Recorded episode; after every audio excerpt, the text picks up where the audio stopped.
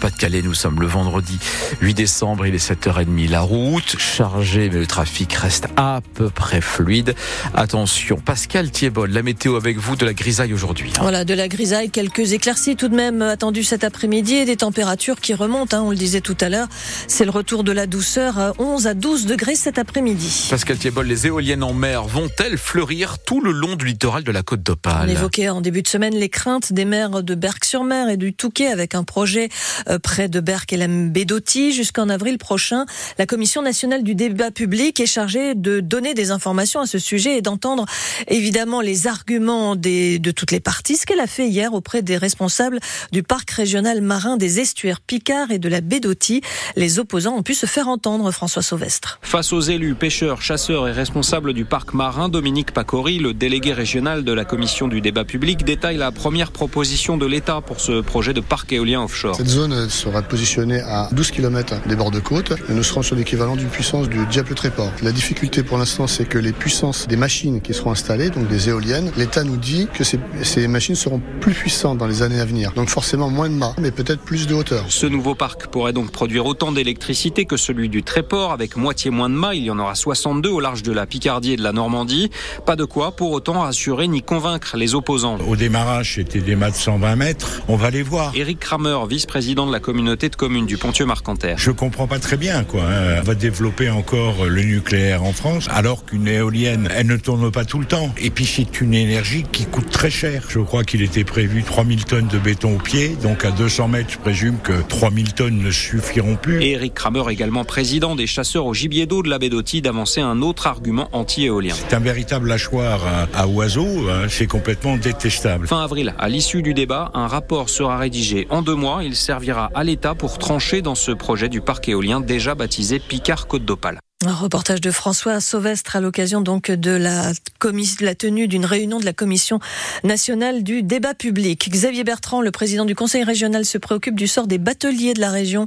Dans une lettre envoyée au ministre des Transports, il demande la mise en place d'indemnisations exceptionnelles pour soutenir la profession en raison des inondations du mois dernier. Les péniches ne peuvent toujours pas naviguer dans certains secteurs.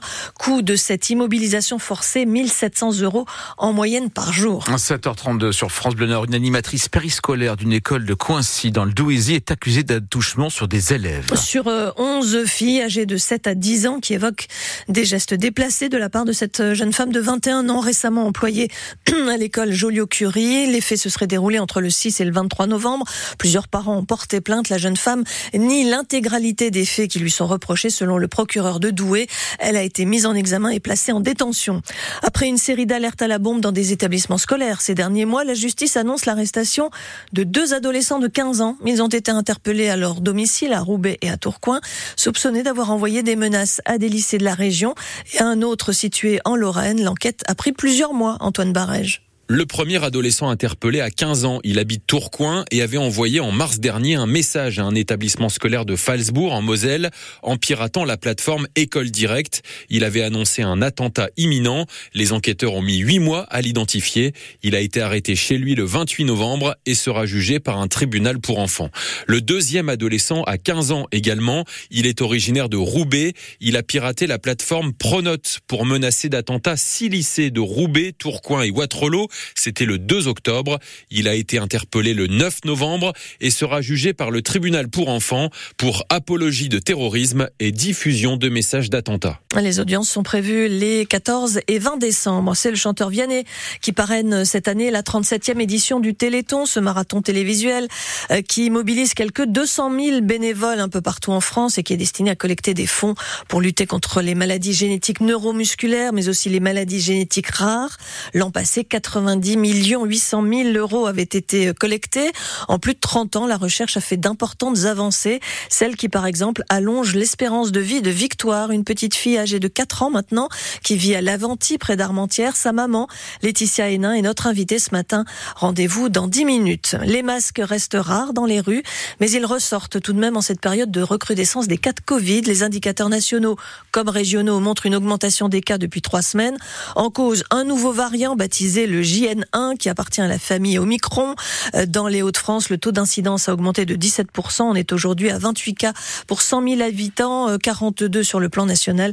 Les autorités de santé recommandent toujours la vaccination aux personnes les plus fragiles. À 7h35 sur France Bleu Nord, les footballeurs lensois jouent à Montpellier ce soir. Pour l'ouverture de la 15e journée du championnat de Ligue 1, le RC Lens qui ne pourra pas compter sur ses supporters. On le rappelle, interdit de déplacement ce soir pour des raisons de sécurité. Les Lensois sont sixième au classement. Ils comptent 9 points d'avance sur les Montpelliérains. Coup d'envoi à 21h, match à suivre sur France Bleu Nord avec Sylvain Charlet au commentaire. L'ancien perchiste ukrainien Sergei Boubka, premier homme à avoir franchi la barre des 6 mètres, était à Lille hier. Il est aujourd'hui à la tête du comité national olympique d'Ukraine et c'est à ce titre qu'il a visité des installations sportives en vue des JO de l'an prochain. La métropole euh, va accueillir de nombreux athlètes ukrainiens pour finaliser leur préparation loin de leur pays en guerre.